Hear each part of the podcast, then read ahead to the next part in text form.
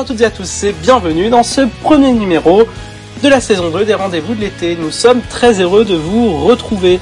Et oui, cette année encore, on se retrouve chaque semaine pour une nouvelle vidéo pour passer un bel été et prendre soin de sa santé tout en profitant des vacances. Nous verrons aujourd'hui comment passer des vacances sans risque en vous donnant dans un premier temps des conseils pour vous protéger du soleil et des UV, puis nous irons au bord de l'eau pour évoquer les risques de la noyade et les précautions à prendre avec les coquillages qu'on peut ramasser. Nous vous présenterons ensuite le dispositif Animété auquel participe cette année notre association La Santé a choisi, ainsi que le plan prévention canicule de la ville de Choisy-le-Roi. Puis bien sûr nous apprendrons à réaliser une succulente tarte fine aux tomates avec la recette de la semaine qui revient cette année.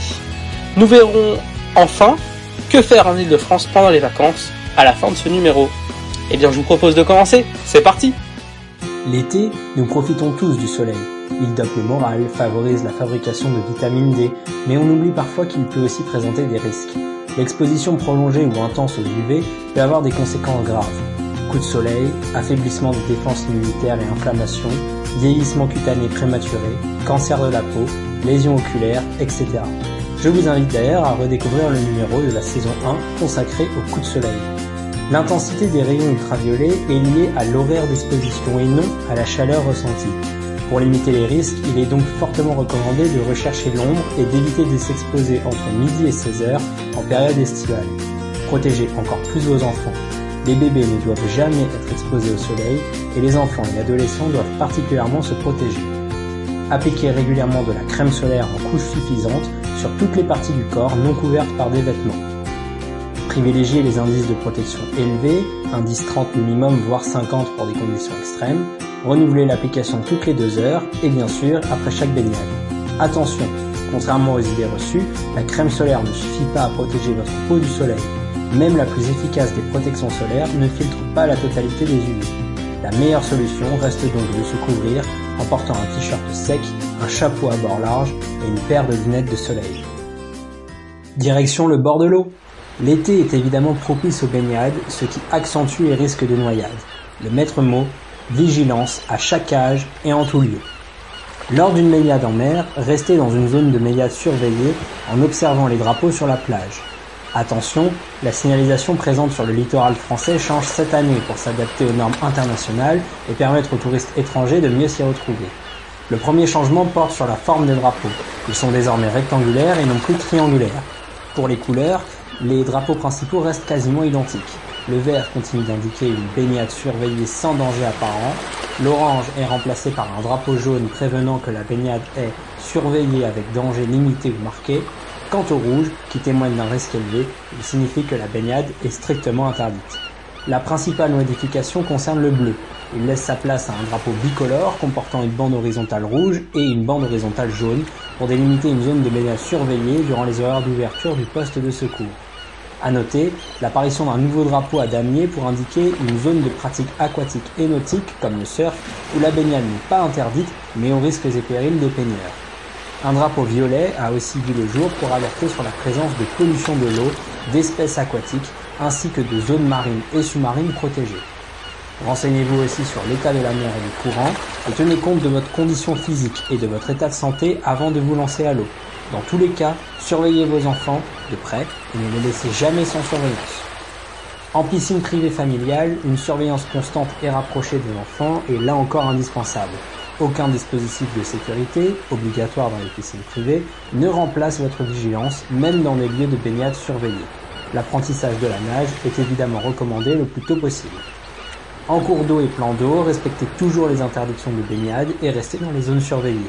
Ne consommez pas d'alcool avant la baignade ou toute activité nautique. Revenons à Choisy-le-Roi où la tentation, notamment auprès des jeunes, de piquer une tête dans la Seine est grande.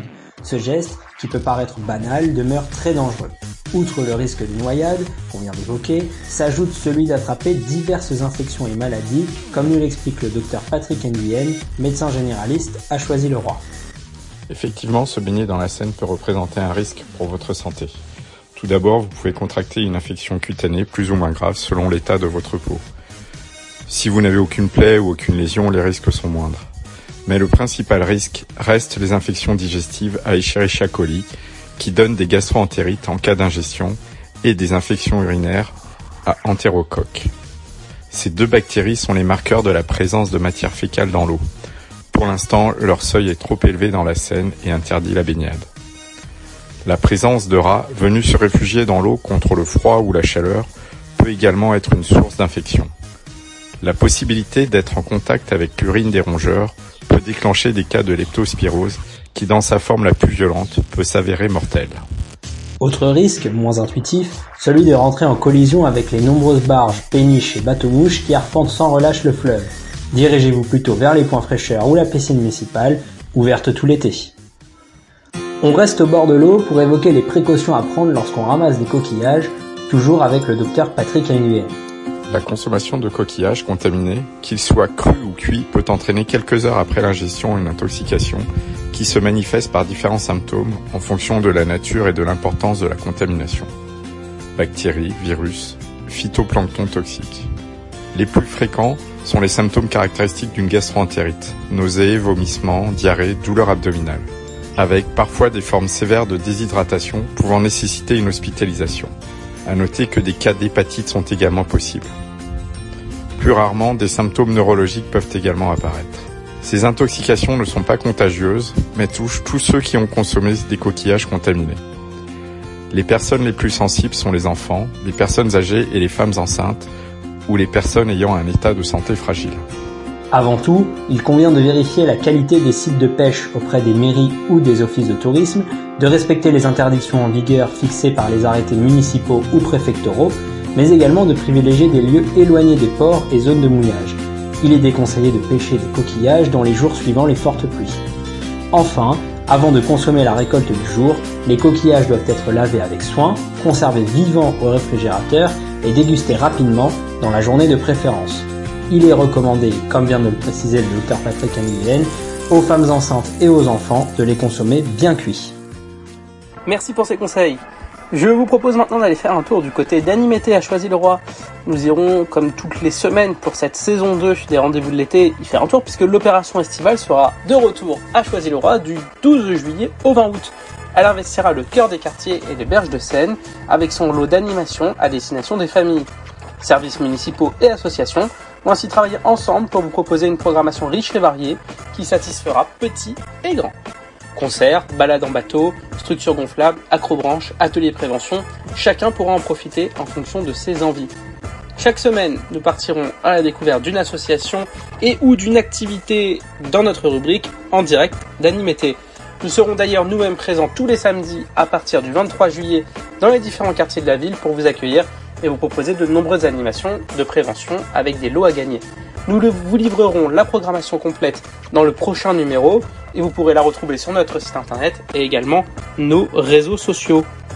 En résumé, lancement de la rubrique en direct d'Animété, avec la semaine prochaine le détail de la programmation et de ce que nous y ferons sur place, et à partir des semaines suivantes, l'interview des associations et activités qui y seront présentes.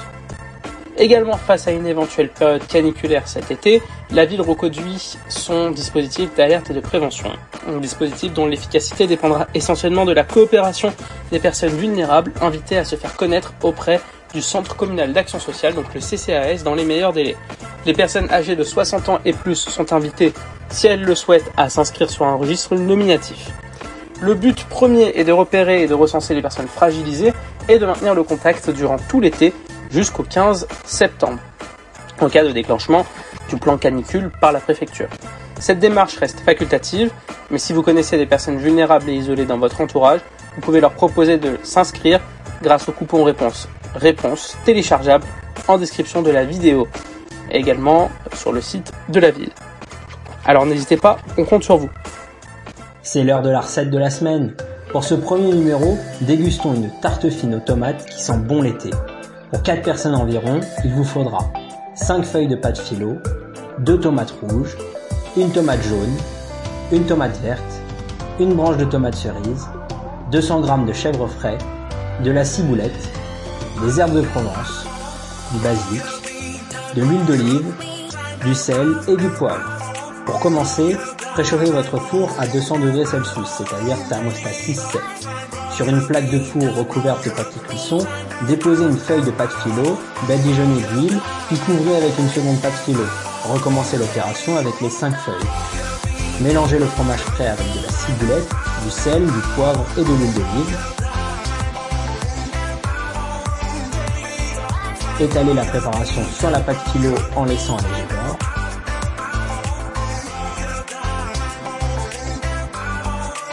Lavez les tomates et ôtez le cœur, puis coupez-les en rondelles. Disposez les rondelles de tomates sur la pâte en alternant les couleurs. Salez, poivrez et parsemez d'arbres de Provence. Enfournez 30 minutes. Déposez quelques feuilles de basilic sur la tarte avant de servir. C'est prêt